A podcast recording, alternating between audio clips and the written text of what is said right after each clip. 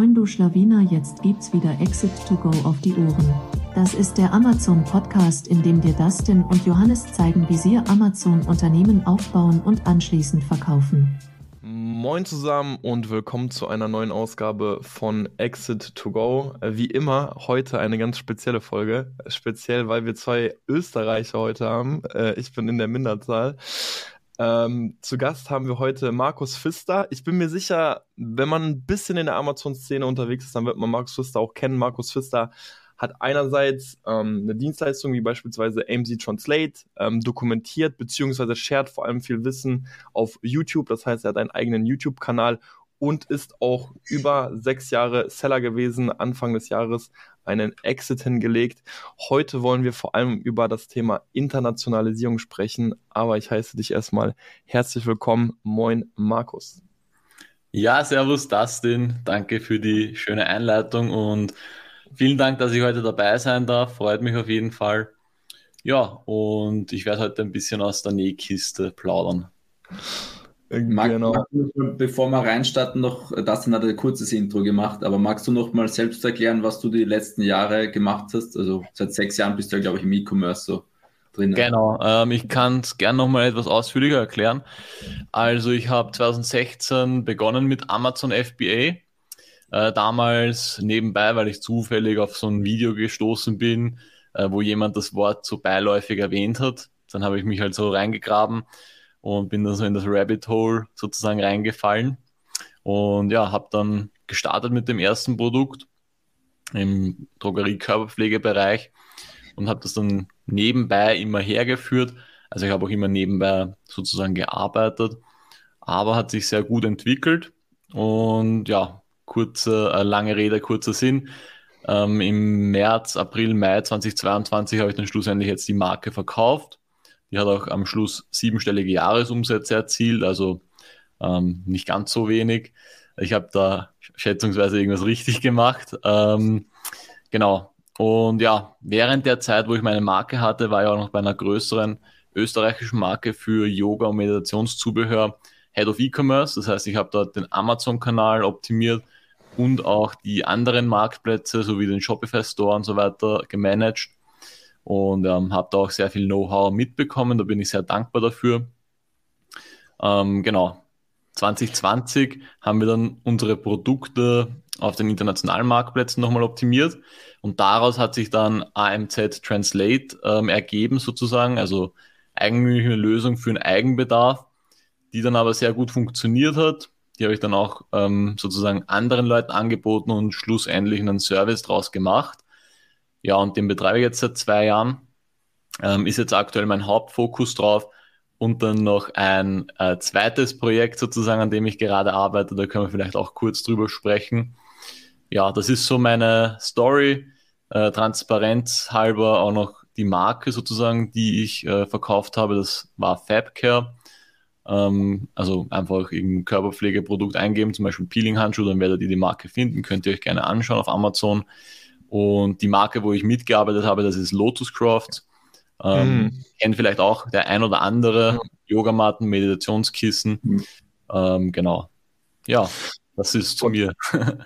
Da waren jetzt tatsächlich schon einige spannende Punkte. Ich würde ganz gerne einmal noch ein bisschen kurz zurückspringen, wo du ähm, von deiner Angestelltenposition als Head of E-Commerce gesprochen hast, weil du auch erwähnt hast, dass ihr andere Marktplätze verwaltet habt. Bei uns ist es tatsächlich gerade ein Thema, dass wir uns auch so an eBay und Otto rantrauen. Da würde mich einfach mal interessieren, wart ihr auch da aktiv? Also eBay, Otto, vielleicht sogar auch Kaufland? Also wir waren auf ähm, eBay, Avocado Store, ist nicht zu vernachlässigen auf jeden Fall, Zalando, äh, mhm. äh, C-Discount in Frankreich und dann waren wir noch ähm, Otto, wollten wir starten, aber ähm, das war irgendwie dann, die haben so sehr komplizierte Onboarding-Richtlinien gehabt. Und ähm, ja, ich bin dann jetzt Mitte des Jahres raus bei Lotus Crafts. Ähm, ich weiß nicht, ob das jetzt noch weiter verfolgt wird, aber in meiner äh, Zeit dort ähm, haben wir es nicht gemacht. Ähm, ich schätze mal, deine Frage zielt auch darauf ab, welche Marktplätze sich sozusagen wirklich auszahlen zu machen. Ja. Und ganz klare Antwort, konzentriert euch auf Amazon. Beziehungsweise es kommt halt aufs Produkt drauf an. Äh, wenn du irgendwie Kleidung verkaufst, ähm, dann ist Zalando auf jeden Fall richtig geil. Vor allem, weil du dort halt auch Möglichkeiten hast für Advertising, die halt noch sehr unterschätzt sind. Ähm, eBay ganz speziell, also wenn du jetzt irgendwie so Autoteile oder sowas verkaufst, vielleicht. Ähm, bei unseren Produkten, also Sport, Sportartikel hat das halt gar nicht funktioniert eigentlich. Also das war, wir haben den Marktplatz nur betrieben, weil wir sozusagen selbst irgendwo Kontrolle äh, darüber haben wollten. Ne? Ähm, aber ähm, sozusagen, wenn mich jemand gefragt hätte, ich hätte es einfach geschlossen, das Management zu eBay. Ähm, ja, und was haben wir noch gehabt? C-Discount war auch ähm, eigentlich unnötig vom Aufwand her, äh, würde ich sagen. Würde ich auch so nicht mehr machen. Ja, haben wir vergessen. Avocado Store, genau. Ähm, der ist richtig geil, der Marktplatz. Also wenn man Produkte hat im Nachhaltigkeitsbereich, ähm, du kannst auf Avocado Store auch nur verkaufen, wenn das Produkt sozusagen bestimmte Richtlinien erfüllt. Ähm, ist halt ein Marktplatz für nachhaltige Produkte. Aber der war auf jeden Fall ähm, sehr cool, der Marktplatz. Also da hat das Aufwand, ähm, Kosten-Nutzen-Verhältnis sozusagen gut gepasst.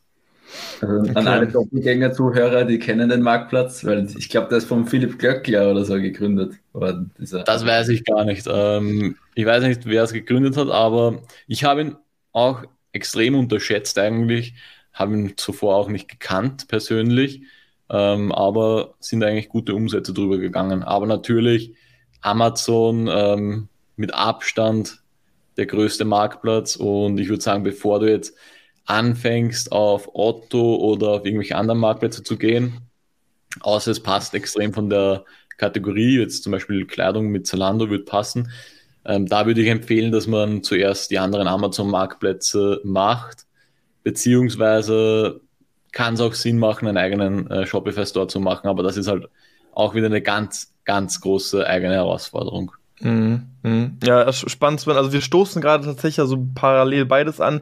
Ich meine, so sind wir tatsächlich auch nochmal äh, ins Gespräch gekommen. Wir haben ja wirklich auch den Service AMZ Translate angefragt, weil wir jetzt ja quasi die ersten Listings auch übersetzen, planen, so gerade Anfang nächsten Jahres ähm, die Internationalisierung anstoßen, aber auch parallel eben diese weiteren Marktplätze an, weil wir uns einfach so ein bisschen die Frage gestellt haben, okay, wann ist der Hebel nicht mehr das nächste Produkt, weil das war es jetzt eigentlich die ganze Zeit. Wir haben jetzt so, ja, so knapp zehn Produkte ausgearbeitet, einige kommen jetzt noch, aber da haben wir gesagt, okay, ist jetzt das elfte oder zwölfte Produkt der große Hebel oder sind es jetzt eben diese weiteren Marktplätze? Und dann haben wir so ein bisschen gesagt, hey, das macht schon Sinn, wenn wir sehen, dass ein Produkt läuft, die eben einfach international auszurollen dieses Feedback, ne, Amazon ist der Platzhirsch, das hört man natürlich, das sieht man natürlich, ist halt, glaube ich, super spannend dann zu sehen, wie viel Prozente können wir dann wirklich einfach noch auf den weiteren Marktplätzen generieren, aber das wird dann einfach die Zeit bei uns zeigen. Aber spannend, äh, da zu hören, wie es da bei euch aussah.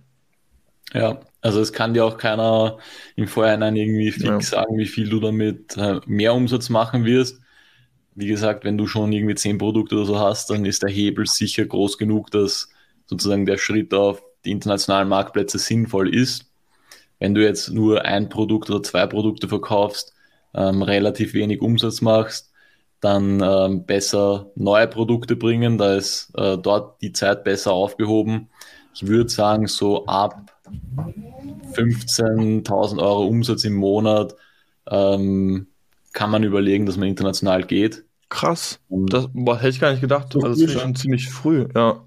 Ja, es ist, also das ist sozusagen die Untergrenze, würde ich sagen. Mhm. Vielleicht auch schon 10.000 Euro, je nachdem, kommt auf den Seller drauf an auch. Ähm, aber, und auch welche Produkte man sozusagen in der Pipeline hat, sozusagen, ähm, muss ja dann auch jeder einschätzen, wo er das meiste Potenzial selbst sieht.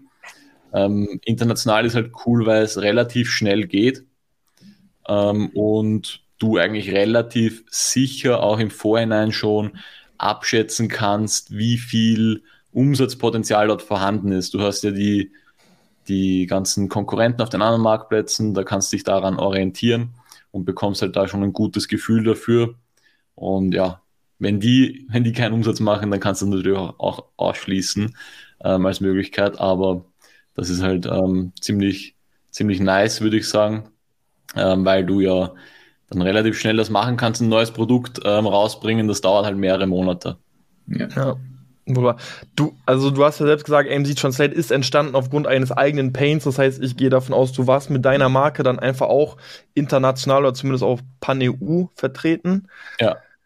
Hast, das Ding bei uns ist gerade so ein bisschen, wir, wir schauen uns einfach jeden Marktplatz dann nochmal einzeln an. Hey, macht das Sinn, auf den zu gehen? Macht das Sinn, auf den zu gehen? Wie war das denn bei dir? Hast du gesagt, ey, ich schieße jetzt einfach mal mit der Schrotflinte und ich gehe da auf alle oder hast du es auch ähm, irgendwie fokussiert rausgesucht? Also, ähm, ich habe ja ziemlich viele Sachen auch falsch gemacht in meiner Laufbahn, gebe ich ganz ehrlich zu. Ähm, aber das ist auch cool, weil jetzt kann ich das Wissen weitergeben und dass die Leute diese Fehler vermeiden können. Wie ich PanEU gestartet habe, war es halt noch so, dass das, ja, ähm, es war schon ein bisschen mehr ähm, sozusagen Know-how da in der Szene. Es war jetzt nicht die komplette Anfangszeit von PanEU, aber es war noch immer schwierig mit diesen Dienstleistern. Und ich habe dann einfach eine, ein Angebot bekommen von Amazon. Ja, sie zahlen mir alle Umsatzsteuerregistrierungen und die kosten für ein Jahr, wenn ich halt auf ähm, UK, Frankreich, Italien, Spanien expandiere. Und dann habe ich das gemacht. Im Nachhinein habe ich es bereut, weil die, der Dienstleister, den Amazon da sozusagen zu, zu, für die Zusammenarbeit angeboten hat, war jetzt nicht das Gelbe vom Ei, sagen wir es mal so. Also ich würde auf jeden Fall das nicht empfehlen, sondern ich würde dann mit anderen Dienstleistern heute zusammenarbeiten, wenn man den Weg äh, der Umsatzsteuerregistrierungen überhaupt geht. Da gibt ja auch Alternativen wie Space Codes und so weiter und das neue Amazon COS-Programm. Ähm, genau, aber äh, bei mir war das dann eigentlich verpflichtend, dass ich direkt mit allen Marktplätzen starte, um auf deine Frage zurückzukommen. Okay. Ähm, spannend, dass du jetzt direkt Amazon COS und Space Codes auch angesprochen hast. Wie hast du es denn gemacht? Also bist du, also du, hast dann ja quasi die Umsatzsteuerregistrierung äh, selbst in die Hand genommen, dann richtig? Genau, also über diesen Dienstleister, ähm, den Amazon da an der Hand gehabt hat, äh, die haben dann die Umsatzsteuerregistrierungen gemacht, auch die Umsatzsteuervoranmeldungen und so weiter. Und ja, dann hatte ich meine UID-Nummern eben in den entsprechenden Ländern und habe dann einfach dort verkauft. Und ja, ich kann auch gerne noch erzählen, sozusagen, wie die Herangehensweise von mir damals war und ja, wie dann auch AMC Translate zustande gekommen ist. Ja, sehr gerne. Lass uns warum warst, du, warum warst du da jetzt unzufrieden? Also, weil, weil es einfach dann teuer war, das ganze Verwaltungs... Ähm, es, es war nicht teuer, weil Amazon hat es ja gezahlt. Also es waren ja. schon irgendwie so 5.000, 6.000 Euro, die Amazon da übernommen hat. Deswegen habe ich es auch damals gemacht, ähm, weil ich mir halt dachte so, ja, ähm, nehme ich mit sozusagen. Aber das Problem ist, sobald Amazon mit so einem Dienstleister zusammenarbeitet, die schicken ja die E-Mails an, weiß ich wie viele tausende Händler, äh, mhm. da bekommen die dann extrem viele Klienten auf einmal und dann ist halt die Kommunikation nicht mehr so gut und ja, äh, man wird halt dann irgendwie abgespeist, was halt gerade in so einem wichtigen Thema wie Steuern jetzt eigentlich verheerend ist, weil ähm, ja, dem, der Agentur ist es eigentlich egal, ähm, kann man sagen, weil schlussendlich haftet man ja als Unternehmer für alles, was jetzt mit Steuern zu tun hat und Umsatzsteuer und so weiter. Mhm. Und ja, deswegen ähm, würde ich da empfehlen, dass man mit direkt mit einem Dienstleister zusammenarbeitet, der das professionell macht, weil wenn man mit einem schlechten Dienstleister arbeitet, dann zahlt man sozusagen doppelt oder sogar dreifach, weil da muss man die ganzen Dinge neu abgeben und das kostet dann halt nochmal.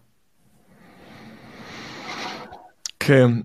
Würdest du denn, also lass uns gleich gerne zu der Geschichte gehen, wie du es quasi gemacht hast. Würdest du denn Standpunkt heute empfehlen, es selbst in die Hand zu nehmen oder über Space Goats oder Amazon COS zu gehen? Also die Frage, ob ich mich selbst umsatzsteuerlich registrieren genau. soll, dann ja. direkt Verkauf über PanEU, den klassischen Weg, oder Space Codes. Also ich würde auf jeden Fall, so gut es geht, vermeiden, dass man sich irgendwo umsatzsteuerlich registriert. Ganz, ganz klare Antwort. Ähm, es gibt zwar echt geile Dienstleister da draußen für die Umsatzsteuerregistrierungen, wo ich auch sagen würde, da würde ich mich sozusagen in sicheren Händen fühlen ähm, wenn man das sozusagen den Weg geht. Aber es ist halt auch so, sobald du dich umsatzsteuerlich irgendwo registrierst, erstmal fallen Kosten an, einmalig für die Registrierung. Und dann ähm, bist du halt einfach verpflichtet, dass du monatlich die Umsatzsteuervoranmeldungen abgibst. Da bist du dann auch wieder abhängig eben von dem Dienstleister. Gibt zwar gute, aber dennoch ist man halt abhängig. Sind wieder laufende Kosten dann auch.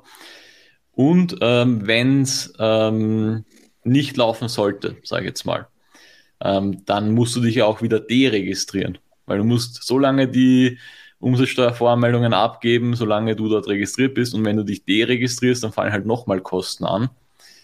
Und das ist alles, ähm, kann, wenn man es vermeiden kann, dann würde ich es sozusagen vermeiden. Und das Amazon COS-Programm ist noch relativ neu, da kann man nicht so viel dazu sagen.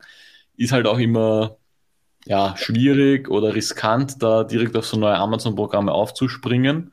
Ich finde es grundsätzlich eine sehr geile Möglichkeit, wenn es funktioniert. Aber ähm, ja, sonst würde ich mal Space Codes empfehlen, würde ich sagen. Genau. Okay. Wir haben tatsächlich auch erst vor, ich glaube, zwei Wochen oder maximal drei Wochen das erste Mal von Amazon COS ähm, gehört. Also vielleicht für den Zuhörer gerade, Amazon COS ist quasi vom Aufbau ein sehr ähnliches Prinzip, so haben wir es verstanden, wie Space Codes. Letztendlich verkauft ihr nicht über euren eigenen Verkau Account. Amazon hat dann quasi auch einen Account. Im Grunde geht man ja so Richtung Vendor, muss, muss man sich das eigentlich ja vorstellen, wo letztendlich Amazon eben überall registriert ist. Das heißt, ihr müsst euch ebenfalls, also ihr müsst euch auch nicht in den anderen Ländern erfassen, vom Prinzip ähnlich wie bei Space Codes, könnt aber eben äh, in die anderen Länder verkaufen. Wie die Gebühr und so jetzt aussieht, das weiß ich tatsächlich auch nicht genau, aber einfach damit ihr es einmal gehört habt. Ich weiß, hast du da noch irgendwie was hinzuzufügen oder ist das ja, genau, also das funktioniert sozusagen, also COS heißt Call of Stock, das heißt äh, Konsignationslagerprinzip. Und das ist halt eine neue Möglichkeit, die es seit 2021 oder so gibt. Ähm, Ach krass, doch schon. Gesetzlich durch die EU sozusagen. Ähm, und das nutzt Amazon hier halt aus. Und es funktioniert im Endeffekt so, dass du grundsätzlich hast du alle Vorteile, die du bei normalem Pan-EU auch hast. Aber du musst dich halt nirgendwo äh, steuerlich registrieren, weil Amazon schickt die Ware weiterhin ins französische, ins spanische, ins italienische Lager aber sobald dann ein Verkauf stattfindet, ähm, verkaufst nicht du an den Endkunden, sondern Amazon kauft dir die Ware ab und verkauft sie im nächsten Moment an den ah. Endkunden weiter. Das hat auch wieder ein paar ähm, Bedingungen.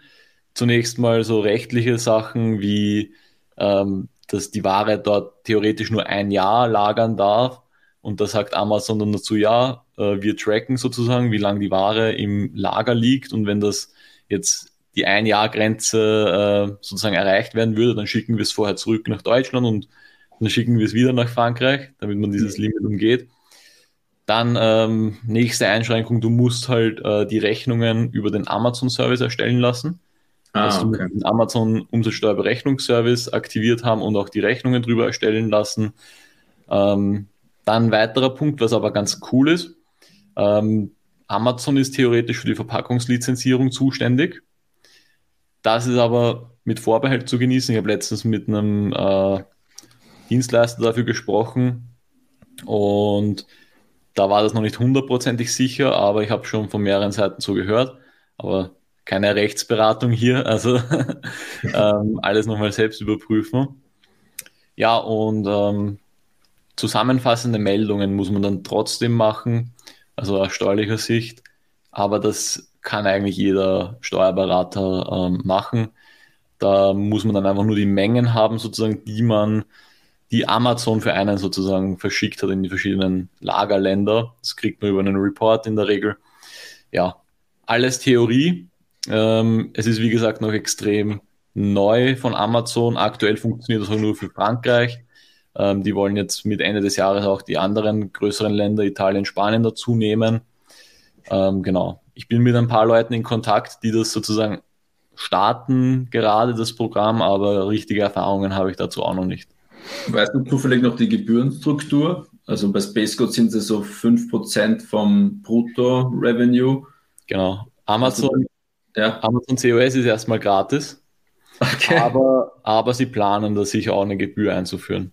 Also es wird dann auch so sein wie bei SpaceCodes, entweder prozentueller Anteil vom Umsatz oder ähm, also zusätzliche Gebühr einfach oder ähm, irgendwie so wie Space Goats früher auch war, da war es sozusagen ein fix Euro-Betrag pro versandte Einheit. Ja.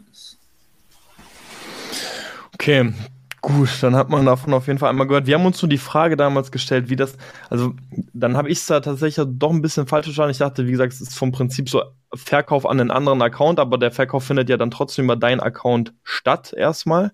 Das heißt, du kannst auch von deinem Account aus wahrscheinlich PPC schalten, oder? Genau, also, so wie ich es halt verstanden habe, ist alles ähm, ganz normal, wie auch äh, wenn du normal Pan-EU machst. Okay. Nur eben dass Amazon dir die Ware kurz vorher abkauft und dann an den ja. Endkunden verkauft. Genau. Okay. Cool. Okay, ja, dann lass uns doch gerne dann jetzt wirklich zu, zu, deinen, an, zu deinen ersten Schritten im, im Bereich Internationalisierung nochmal gehen. Du wolltest äh, so ein bisschen von deinen ersten Stolpersteinen berichten, wie es da zu Beginn bei dir ablief. Ja, also den ersten Stolperstein haben wir ja schon, das ist das Steuerliche. Mhm. Ähm, das sollte man auf jeden Fall so gut wie es geht vermeiden oder eben mit jemandem zusammenarbeiten, ähm, der da professionell agiert, wenn man sich umsatzsteuerlich registriert. Und ja, dann der zweite Schritt ist natürlich das Produkt dort zu launchen, auf den Markt zu bringen. Und ja, ich habe halt die Quick and Dirty Variante zu Beginn gemacht. Das heißt, ja, Deep L Übersetzung, dann ähm, selbst auf Helium 10 sozusagen ähm, Keyword-Recherchen gemacht auf den verschiedenen Marktplätzen, ähm, dann aufs Keyword sozusagen geklickt, ähm, dass man auf Amazon die Suchergebnisse sieht, um einzuschätzen, ob das relevant ist oder nicht. Und dann halt die Keywords ähm, versucht, irgendwie in Titel und Bullet Points zu integrieren und in die Backends. Das heißt, ähm, keine Ahnung, wenn ich jetzt eine Yogamatte habe, ähm, also ich habe es nicht bei Lotuscraft so gemacht, sondern bei meiner eigenen Marke natürlich, aber wenn ich jetzt eine Yogamatte hätte, als gutes Beispiel, ähm, und das übersetze ich jetzt ins Französische, dann sehe ich natürlich, okay, das ist jetzt das Nomen, also das französische Wort für Yogamatte. Und dann lösche ich das raus und füge dort ein Keyword oder eine Keyword-Phrase ein. So war das, äh, wie ich das gemacht habe. Ähm, aber wie man sich vorstellen kann, ist es natürlich nicht optimal. Mhm. habe nicht so gute Ergebnisse erzielt. Also ich konnte damit schon ähm, im Vergleich zu den deutschen Umsätzen jetzt, äh, die ich damals hatte, so 10, 20 Prozent Steigerung machen über alle Marktplätze hinweg. Aber ähm, richtig gut hat es erst funktioniert ab dem Moment, wo wir es dann halt professionell machen haben lassen mit einem eigenen Team aus Muttersprachlern und äh, die auch direkt das Amazon SEO-Thema gemacht haben. Ähm, genau, also Quick and Dirty kann ich nur jeden davon abraten. wie, wie hast du es denn damals mit den Bildern gemacht? Weil ich glaube, dieser, diese Möglichkeit, Bilder pro Marktplatz anzupassen, also so lange gibt es die Option ja auch noch nicht, oder? Stimmt, das ist auch ein guter Punkt eigentlich, den hätte ich jetzt fast vergessen. Ähm, ja, damals war es eben so, deine Bilder auf Amazon wurden auf allen Marktplätzen gleich ausgespielt. Ja. Und dann, ähm, ich habe mir dann halt so geholfen, dass ich ähm, wenn die Produkte auf Deutschland schon gut etabliert waren, habe ich dann die Bilder sozusagen ersetzt durch Bilder, wo eben Deutsch und englischer Text teilweise ist.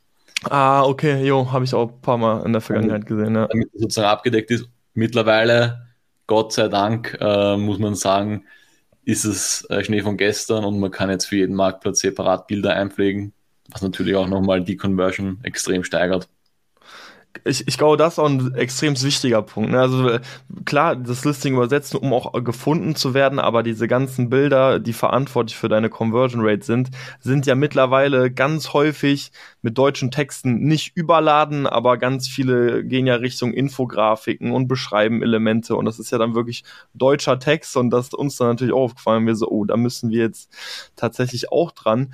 Deswegen, jemand, der gerade anfängt, oder also was auch ein Learning für mich war, wenn ich jetzt quasi Bilder in Auftrag gebe, muss mein Designer und mein Fotograf mir auch einfach einmal diese Blanko-Version geben, dass ich halt später einfach nochmal den, den Text ja auch anpassen kann. Weil sonst kriegt man ja ganz, ganz häufig vom Designer einfach nur ein Bild, wo schon der deutsche Text ist. Und dann geht's nochmal back and forward, äh, kannst du mir nochmal das Bild schicken, aber ohne Text. Und dann ist es natürlich ist jetzt gerade so bei uns schon viel Aufwand, die ganzen Bilder nochmal zu bekommen.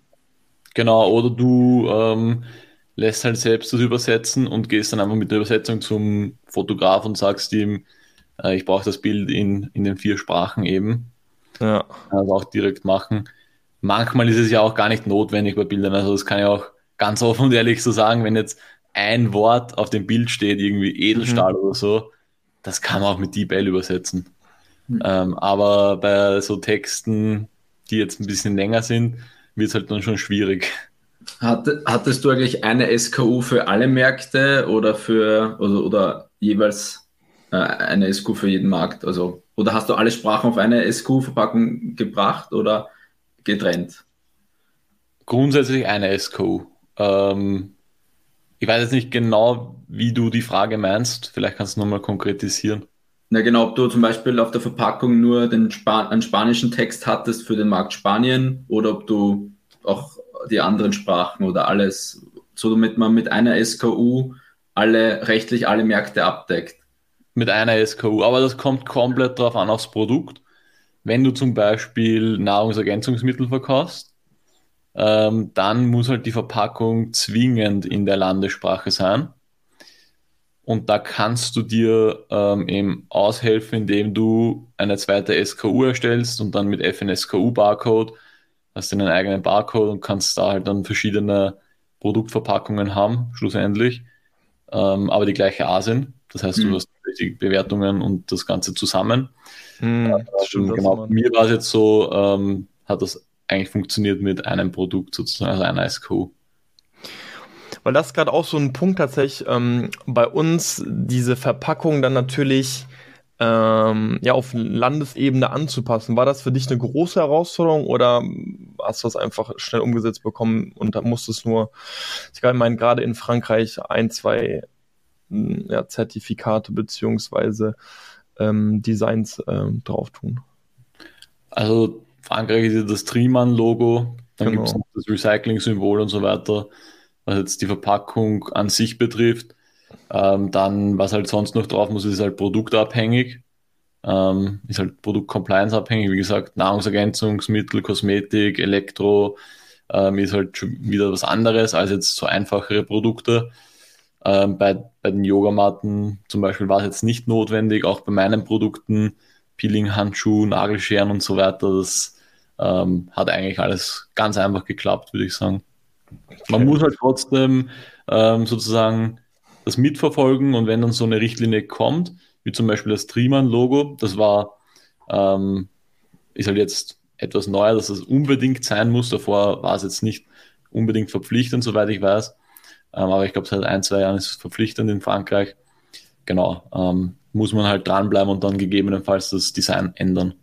Okay. Aber schon spannend zu hören, dass obwohl du das Ganze einfach per DeepL, DeepL gemacht hast ähm, und die Bilder auch auf eigene Faust dann, wie ich das rausgehört habe, selbst übersetzt hast oder selbst ein, beziehungsweise damals konnte man da noch nicht mal was übersetzen, trotzdem schon eine Umsatzsteigerung von 10, 15, 20 Prozent hattest. Also es zeigt ja wirklich das Potenzial davon. Wie, wie groß, Fall wie groß war denn dann der Sprung, als du gesagt hast, okay, dann wollen wir das Ganze doch mal jetzt professional, professionalisieren, also wirklich professionell übersetzen lassen, dann gegebenenfalls jetzt ja auch mit angepassten Bildern. Hat sowas dann nochmal einen extremen Push gebracht? Ja, auf jeden Fall. Also ich kann jetzt nicht mehr genau die Ergebnisse sagen, wie es sozusagen äh, vorher und dann stelle ich das um und wie es dann einen Monat später oder so war. Aber wie gesagt, das waren so 10, 20 Prozent Umsatzsteigerung und jetzt macht die Marke halt 40, 50 Prozent vom gesamten Umsatz auf Panini-Marktplätzen. Das heißt, ähm, umgelegt sozusagen deutscher Umsatz versus ähm, Umsatz aus den EU-Marktplätzen war es halt eine 80 bis 100-prozentige Steigerung vom Umsatz. Mhm. Das ist schon, das ist schon erstaunlich, ja. Aber das ist natürlich extrem abhängig auch von den Produkten. ähm, ich würde sagen, realistisch gesehen sind wir so irgendwo in einer Bandbreite von 25% bis 100% Umsatzsteigerung, die man sich halt erwarten kann. Wie gesagt, das muss jeder nochmal für sich selbst auch abklären, eine Umsatzpotenzialanalyse erstellen ähm, im Vorhinein, um halt zu sehen, okay, bringt mir PanEU wirklich was oder äh, sollte ich doch mich auf Amazon.de fokussieren? Aber ähm, ja, damit kann man in der Regel so rechnen, aber wie gesagt, extrem abhängig vom Produkt und der Nische und vom Einzelfall. Umsatzpotenzialanalyse, ich meine, du hast vorhin so kurz angeschnitten, du, du hast dich stark an der Konkurrenz dann einfach orientiert, was, was sie gemacht hat. Würdest du dennoch einfach auch nochmal Suchvolumen checken, die ganz klassischen Metriken oder reicht dir da sozusagen dieser, dieser Anhaltspunkt der Konkurrenz, dass du sagst, okay, auf dem deutschen Marktplatz macht die Konkurrenz so und so viel Sales? Weil tatsächlich habe ich es so, so gerade gemacht. Ich habe einfach die, die Top-Konkurrenten genommen, so einen Schnitt genommen, okay, so viel Prozent machen die ähm, beispielsweise in Frankreich und wo würde ich das dann auch ungefähr bei mir dann äh, anpassen? Ja, also, du, ja, das hast du ziemlich gut äh, auf den Punkt gebracht. Man muss ja auch nicht unnötig kompliziert machen. Ähm, nimm einfach die fünf bis zehn Top-Konkurrenten aus dem Hauptmarkt, also aus dem anderen Marktplatz, ähm, zieh einen Durchschnitt und dann hast du einen Wert, von dem du ausgehen kannst. Okay. Du halt, brauchst nicht den Wert nehmen von dem absoluten Top-Konkurrenten, das ist vielleicht unrealistisch, ähm, auch nicht den Wert von dem schlechtesten, sondern einfach den Durchschnitt. Und das ist so ein realistischer Wert. Du kannst natürlich, auch wenn du ähm, erfolgreich bist, den Top-Konkurrenten schlagen und noch mehr Umsatz machen als der, ähm, langfristig gesehen. Aber ähm, so für die grobe Einschätzung würde ich das machen, plus eben die Top 20 Keywords äh, für das Produkt heranziehen, Suchvolumen anschauen, vergleichen mit dem Suchvolumen, das du in Deutschland hast, zu den 20 Top Keywords und dann kannst du auch einschätzen, also wenn das Suchvolumen irgendwie 50 Prozent ist wie das in Deutschland, dann wird vermutlich auch das Umsatzpotenzial 50 Prozent sein wie in Deutschland. Okay. Was, was waren denn noch so Themen oder Learnings, die aufgepoppt sind im Rahmen der Internationalisierung? Also nachdem ihr diese SEO-Experten reingeholt habt, war es danach ein Selbstläufer oder ähm, ich vermute nicht, aber es, es sind noch andere Themen aufgepoppt, an die man jetzt gar nicht denkt. Puh, muss ich jetzt überlegen. Es war eigentlich ähm, ziemlich ein Selbstläufer dann. Also Amazon, wenn das dann läuft. das klingt immer gut. du, musst halt, du musst halt die Kernkompetenzen sozusagen in dem Amazon-Business richtig gut erfüllen. Und das ist halt gutes Listing. Das ist erfüllt, wenn du richtig gute Übersetzungen hast mit SEO-Optimierung. Also das war eigentlich das Learning draus, ähm, sozusagen von Quick and Dirty, Deep L-Übersetzung hin zu professioneller Muttersprachler, der ähm, auch direkt die Keyword-Recherche macht und die SEO-Optimierung, äh, weil dann kommt halt ein Text raus, der grammatikalisch einfach gut ist, gut beim Kunden rüberkommt. Gleichzeitig hast du halt bestmögliche Sichtbarkeit, weil du halt die äh, SEO-Optimierung machst. Ähm, das hast du sozusagen damit erfüllt. Dann ähm, die Bilder natürlich auch übersetzen lassen, klar. Und ähm, dann äh, ist es im Endeffekt wie auch auf Amazon.de Amazon PPC richtig gut machen. Und ähm, ja, dann, äh, wenn, das, wenn das in Deutschland gut funktioniert, dann ist die Wahrscheinlichkeit sehr hoch, dass es auch auf den anderen Marktplätzen sehr gut funktionieren wird. Du hast ja dann schon die, die Bewertungen auch von Amazon.de, die nimmst du ja mit auf die anderen Marktplätze. Äh, das ist ganz cool. Ja, ähm, du bekommst dann natürlich auch die Bewertungen von den anderen Marktplätzen auch auf DE gespiegelt. Ähm, was halt auch dann wiederum wichtig ist, dass die, dass die Texte und die Bilder und so weiter stimmen. Weil wenn der Kunde irgendwas bestellt in einer falschen Erwartungshaltung, entweder retourniert das, im schlimmsten Fall bekommst du eine Ein-Sterne-Bewertung, die ist halt dann auch auf Amazon.de sichtbar. Also darauf muss man dann schon achten. Ähm, ja, aber wie gesagt, neben den anderen Aspekten, steuerlich, äh, Compliance, ähm, das ist dann, das sind eigentlich die Hauptpunkte, die man beachten muss. Also mhm. ähm, genau. Hast, hast du denn damals PPC selbst in die Hand genommen oder hast du das irgendwie abgegeben? Ich habe ähm, das lange Zeit selbst gemacht ähm, und habe es dann sozusagen irgendwann an einen Freelancer abgegeben. Aber das war auch ein deutschsprachiger Freelancer, also mhm. gebe ich auch ganz offen ehrlich zu, wir haben da jetzt nicht mit äh, Muttersprachlern für PPC gearbeitet. Man kann halt da schon relativ viel auch ähm, machen, sozusagen anhand der Kennzahlen, die man sieht. Mhm. mhm Klar, mhm. wenn man jetzt den optimalen Prozess haben will, wäre es natürlich wieder perfekt, wenn man einen Muttersprachler hat für die Sprache. Würdest du denn in den ausländischen Marktplätzen PPC eine gleiche Relevanz zuordnen wie in Deutschland? Oder würdest du sagen, naja, tendenziell hat man vielleicht auch weniger Konkurrenz und man rankt vielleicht auch, ja, sicherlich wird es auch aufs Produkt ankommen, aber man rankt vielleicht tendenziell auch einfacher oder man muss nicht so oft optimieren, weil die Klickpreise noch günstiger sind. Sind da Tendenzen zu erkennen? Das kann ich jetzt gar nicht so beantworten, aber mhm. ich würde sagen, PPC ist auch auf den anderen Marktplätzen extrem relevant. Also okay wenn du schlechtes Amazon PPC machst, dann wirst du auf Deutschland nicht erfolgreich sein und dann wirst du auf den anderen Marktplätzen nicht erfolgreich sein. Okay, gerne. Ja, ich glaube, das ist dann noch ein sehr spannender Punkt für uns, weil da habe ich mir auch einfach die Frage gestellt, wie machen wir das? Also klar, ich bin absolut bei dir zu sagen, hey, wir können anhand von KPIs, ne, Klicks, keine Sales, irgendwie auch gewisse Keywords optimieren, aber natürlich kann sich fragen, hey, vielleicht äh, ist das aber extrem relevant, das Keyword, wir sollten dem noch ein bisschen länger Laufzeit geben und dann kann man sich natürlich auch irgendwo in diesem Prozess verlieren, wenn man anfängt, Keywords zu übersetzen und das für jeden Marktplatz und guckt, ist das relevant, ist es nicht relevant. Ähm, das, das wird noch spannend bei uns, wie wir es dann tatsächlich lösen. Aber interessant zu hören, dass man es auch mit einem deutschen Freelancer dann am Ende des Tages auch geschafft bekommt. Ja, also, also es hat funktioniert, ich sage mal, es ist das 80-20-Prinzip. Ähm, kannst halt 80 Prozent damit sich auch erreichen, wenn du einen guten äh, PPC-Manager hast, der jetzt nur Deutsch spricht. Ähm, du kannst halt auch entweder dir selbst irgendwo die Freelancer suchen und ein Team zusammenstellen oder wenn du es haben möchtest, kannst du ja auch zu einer Agentur gehen. Die haben meistens auch, wenn das eine größere PPC-Agentur ist, die haben auch meistens die anderen Sprachen abgedeckt mit Muttersprachlern. Und ja, aber das ist dann natürlich wieder eine Frage, ob man das ganze Thema aus der Hand geben will oder selbst mhm. äh, machen möchte. Ja.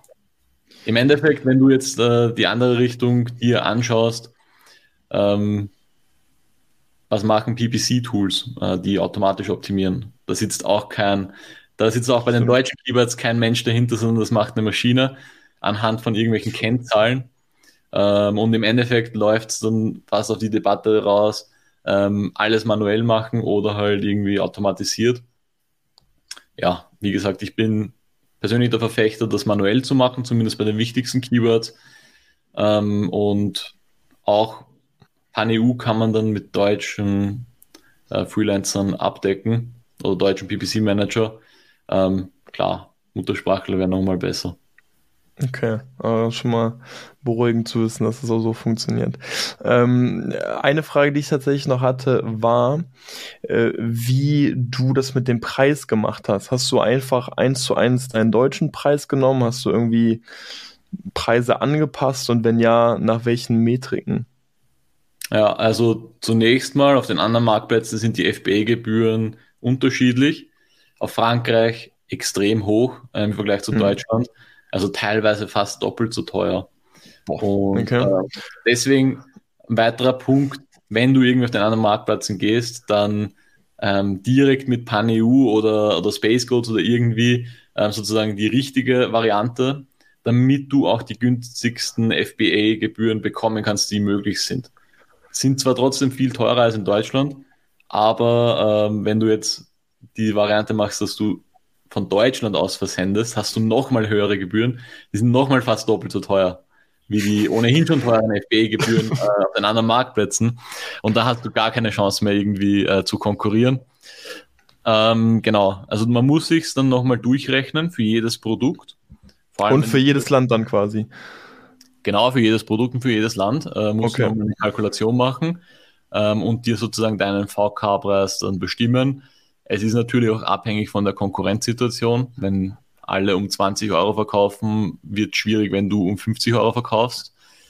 Ähm, das sollte man sich auch natürlich im Vorhinein ansehen, ähm, sozusagen den Markt, äh, die Konkurrenten, wie viel Umsatz machen die, was haben die für äh, VK-Preise, was wird bei meiner Kalkulation rauskommen, ähm, wenn ich sozusagen zum Durchschnitt der Konkurrenz verkaufen würde, wie wird dann meine Marge aussehen? Das sollte man natürlich alles auch da ähm, mit einbeziehen in die Überlegungen. Mhm. Okay, gut, dann haben wir auf jeden Fall jetzt ein paar Punkte abgedeckt. Äh, ich denke, man hat jetzt auf jeden Fall ein deutlich besseres Verständnis äh, für Internationalisierung. Haben wir irgendwas noch ausgelassen oder bist du der Meinung, okay, jetzt haben wir so das Wichtigste vor allem abgedeckt? Ja, also ich glaube, wir haben es ganz gut äh, hinbekommen. Wie gesagt, der Prozess ist halt sehr simpel, grundsätzlich. äh, Im Detail dann natürlich ähm, muss man sich damit befassen, aber grundsätzlich ähm, Umsatzpotenzialanalyse erstellen, äh, Produktkalkulation machen, das Ganze nochmal einschätzen, dann halt entscheiden, okay, mache ich es oder mache ich es nicht. Wenn du es dann ähm, in die Umsetzung kommst, die Entscheidung ähm, steuerlicher Aspekt, will ich mich selbst registrieren ähm, oder geht es auch über andere Möglichkeiten? Und dann die ähm, Umsetzung sozusagen zum Launch hin, äh, würde ich auf jeden Fall immer empfehlen, mit äh, professioneller Übersetzung plus SEO-Optimierung zu arbeiten. Vor allem, es ist auch von den Kosten her nicht teuer. Es ist viel, viel teurer, wenn du, wie ich, die Quick and Dirty Variante machst, dann äh, nachoptimieren musst, weil wenn der Karren im Dreck steckt sozusagen. Das war jetzt bei mir teilweise nicht der Fall. Ich konnte dann mit der Quick and Dirty Variante auch schon halbwegs gute Resultate erzielen. Aber bei vielen Leuten ist es so, vor allem jetzt auch, also wie ich gestartet bin, war ja vor äh, drei, vier Jahren PanEU. Jetzt ist die Konkurrenzsituation dort natürlich auch anders. Ähm, also wenn du sozusagen dort startest mit schlechten Optimierungen, dann verpasst du natürlich die Honeymoon-Phase dort. Mhm. Ähm, und dann kommst du in diese Negativspirale rein bei Amazon. Und dann ist es halt auch viel schwieriger, später wieder die guten, also gute Rankings aufzubauen.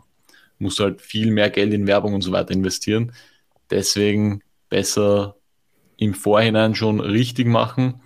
Ähm, so eine Übersetzung kostet, also fängt bei 40 Euro pro Asien pro Sprache an. 42 Euro ähm, wäre bei uns zum Beispiel das, das äh, günstigste, was du halt bekommst. Ähm, hängt natürlich immer davon ab, wie viel du insgesamt übersetzen lässt und ähm, welche Bestandteile des Listings. Aber sagen wir jetzt, das kostet äh, 42 Euro. Die hast du nach ein paar Sales wieder drinnen. Also das amortisiert sich dann auch viel schneller. Genau, und dann, ähm, wenn du das hast, ein gutes Fundament und den Launch machst, da ist halt wichtig, PPC. Da sollte alles passen. Also ja, Amazon PPC ist halt einfach die Kernkompetenz schlechthin für das erfolgreiche Verkaufen auf Amazon, meiner Meinung nach. Ja, und dann, ähm, wenn das funktioniert hat, ist halt einfach die laufende Optimierung, dann ist es eigentlich ein Selbstläufer, kann man sagen. Die Selbstläufer klingt immer gut.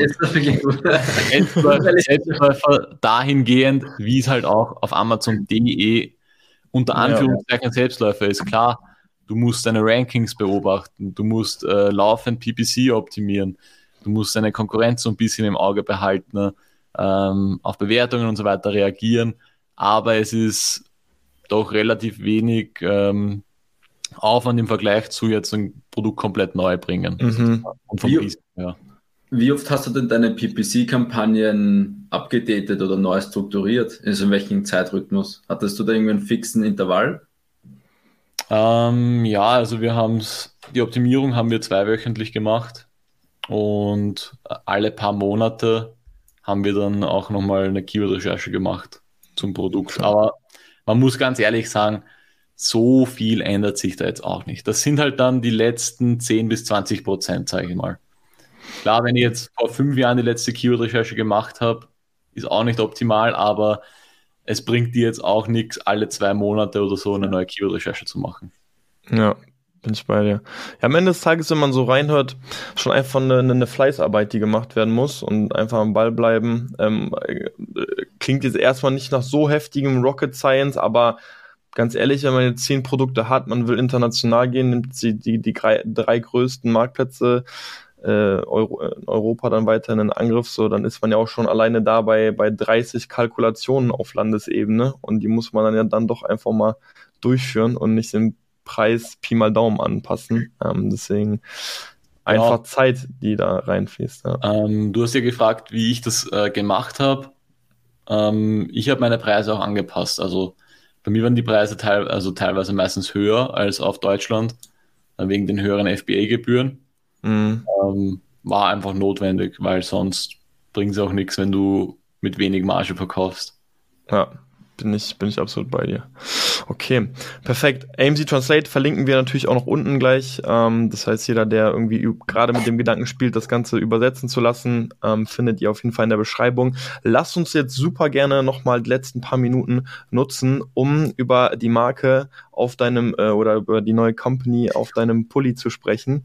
Ähm, Seller Fox, äh, wir haben es gerade im Intro so ein bisschen angesprochen. Was, was planst du da im Hintergrund? Ja, das ist sozusagen das Geheimprojekt, das ich auch schon auf meinem YouTube-Kanal angeteasert habe.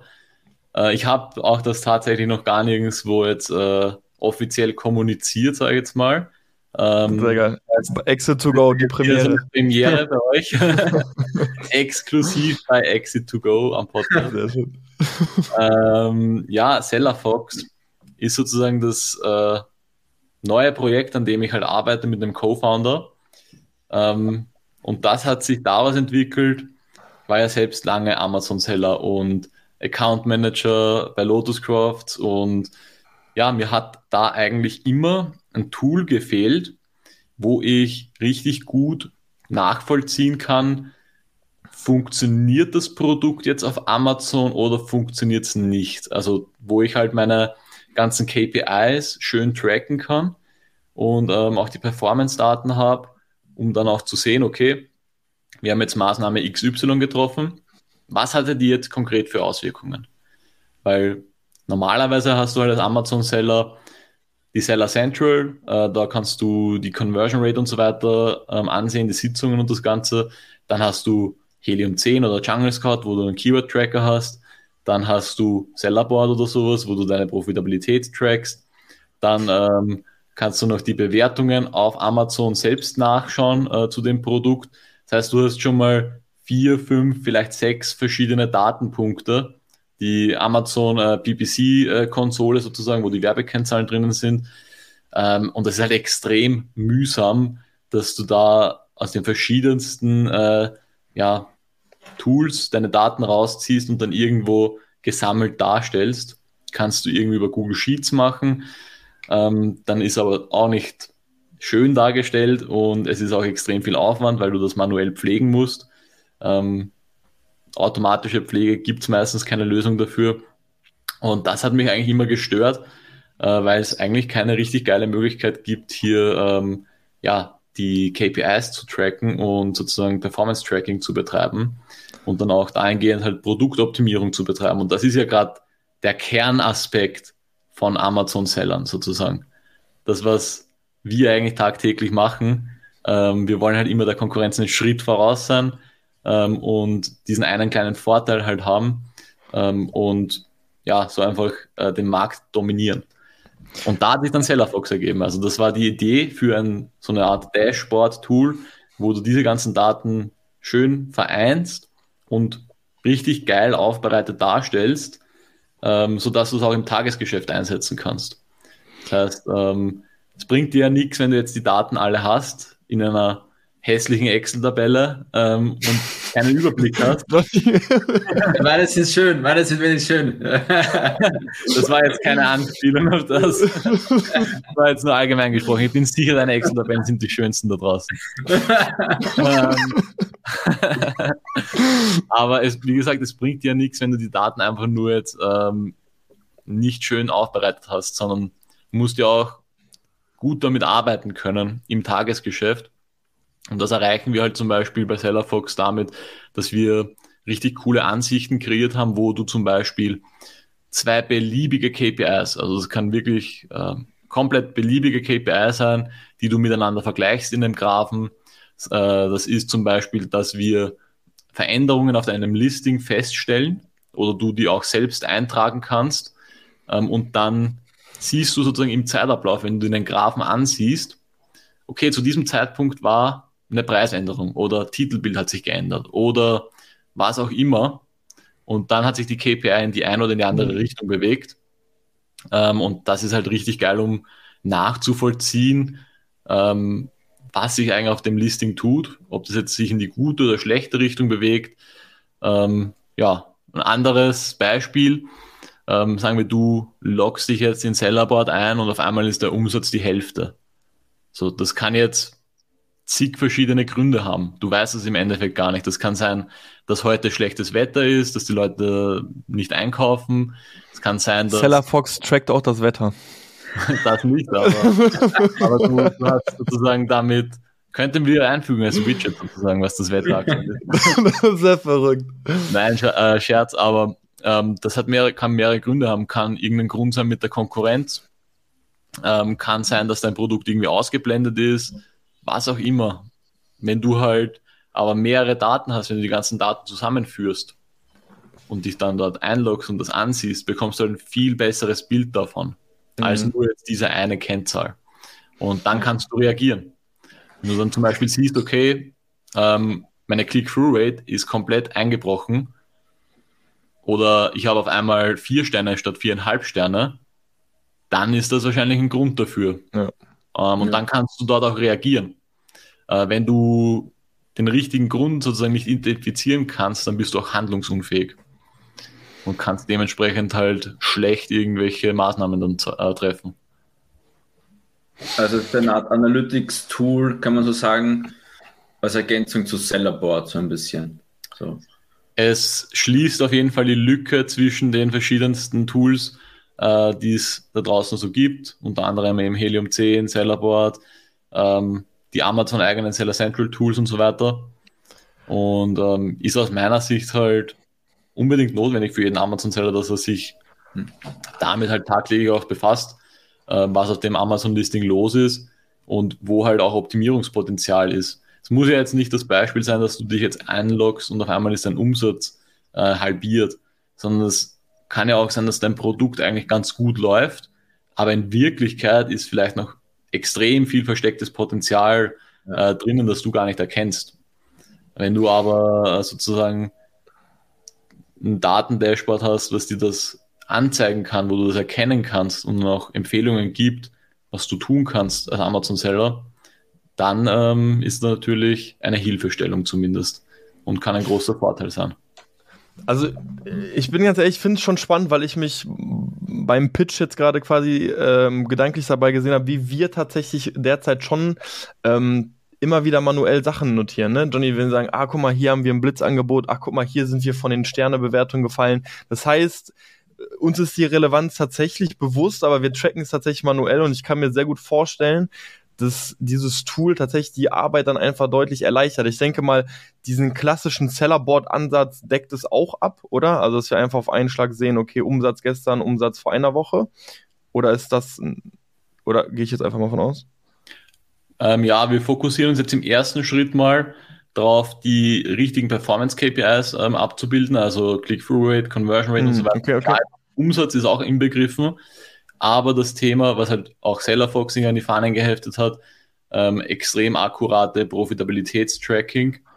Das haben wir jetzt im ersten Schritt äh, noch nicht so geplant. Ähm, zumindest nicht so ganz exzessiv wie jetzt Sellerboard.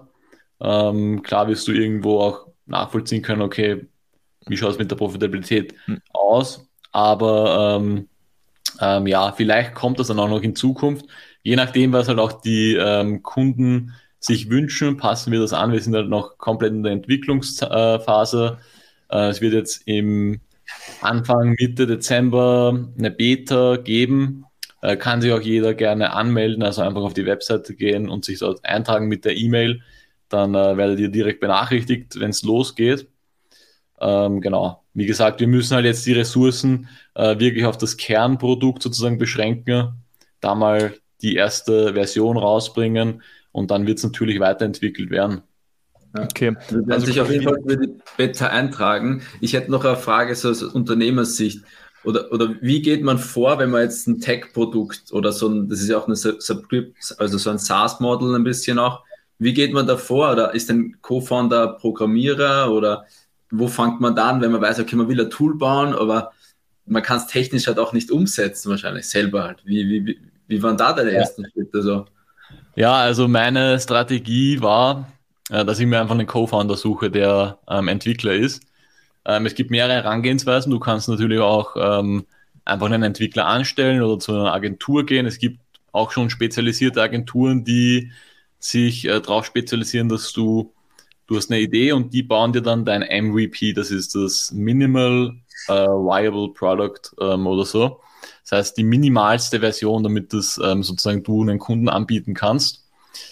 Aber ja, das sind ja dann auch Dienstleister und ich wollte einfach da einen Co-Founder haben, der genauso voll dabei ist wie ich und da einfach extrem viel äh, Aufwand reinsteckt und nicht nach Stunden jetzt abgerechnet wird, mhm. äh, klassisch, sondern er hat dann halt eine Beteiligung und wir machen das gemeinsam und ja, ich wollte auch einfach eine zweite Person haben, weil äh, zuvor habe ich das alles selbst gemacht, mein eigenes äh, Geschäft, gleich hat auch dann äh, Freelancer und Angestellte, aber ähm, als Gründer bist du dann halt trotzdem alleine und da wollte ich dann sozusagen für das nächste Projekt jetzt ähm, einfach ja das auf gemeinsamen Schultern sozusagen haben.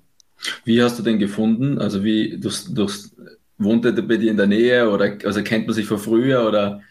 Nein, also ähm, es gibt so eine Plattform, die heißt zum Beispiel Fonderio. Da habe ja. ich einfach äh, gesucht. Da kannst du dann so eine Art äh, Anzeige posten. Hey, ich habe Idee XY. Ähm, natürlich nicht ganz genau beschrieben, aber so in die Richtung, wo es hingeht. Und ich suche einen Co-Founder, der halt äh, Entwickler ist da haben sich dann mehrere Leute gemeldet, ich habe dann mit allen gesprochen und schlussendlich ähm, ja, habe ich dann meinen Co-Founder gefunden, ist zufällig auch aus Österreich, ähm, ist aber etwas weiter entfernt, der wohnt so dreieinhalb Stunden entfernt von mir, aber ähm, trotzdem ganz cool. Und ja, so hat sich das ergeben. Wie gesagt, ähm, sehr cool, ja. ja. Das kannst halt mit Co-Founder machen oder halt ähm, selbst ähm, mit einer Agentur und so, aber wie gesagt, das war mir wichtig, einen Co-Founder dazu haben. Aber ist auch für mich komplett Neuland.